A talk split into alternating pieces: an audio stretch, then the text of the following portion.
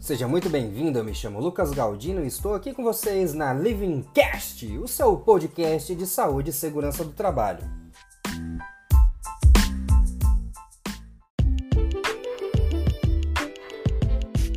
Muito tem se falado em cultura de segurança do trabalho ultimamente, mas eu tenho uma pergunta básica para você que está ouvindo esse episódio.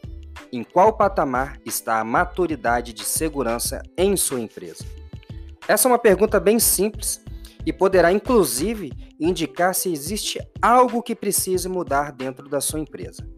De forma errada, volto a repetir, de forma errada, muitos trabalhadores acabam acreditando que a responsabilidade da segurança do trabalho seja do técnico, do engenheiro ou até mesmo da CIPA.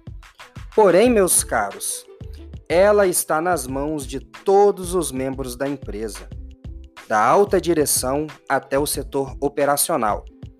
E quando olhamos para os resultados na segurança do trabalho, logo pensamos nos acidentes e incidentes, ou até mesmo nos quase acidentes. Agora a questão é a seguinte: você tomou alguma ação para resolver esses eventos adversos dentro da sua empresa? Dependendo da sua resposta, você conseguirá identificar onde está e para onde pretende ir.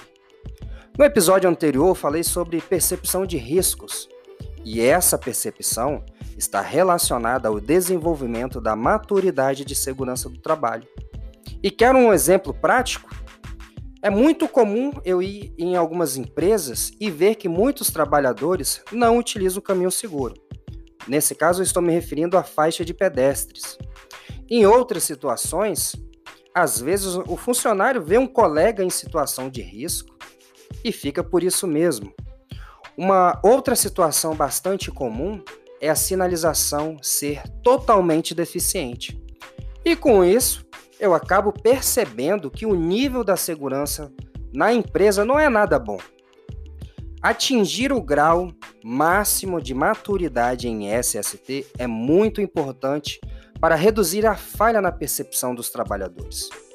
Porque quando uma empresa ela atinge o nível de excelência da maturidade em SST, além de assumir uma responsabilidade pela segurança pessoal dentro do ambiente de trabalho, os trabalhadores também se preocupam com a segurança do grupo como um todo.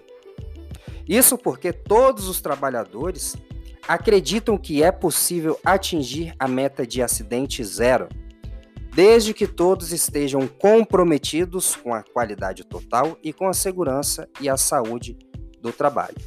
Eu espero que esse episódio tenha sido útil. Um grande abraço e até a próxima!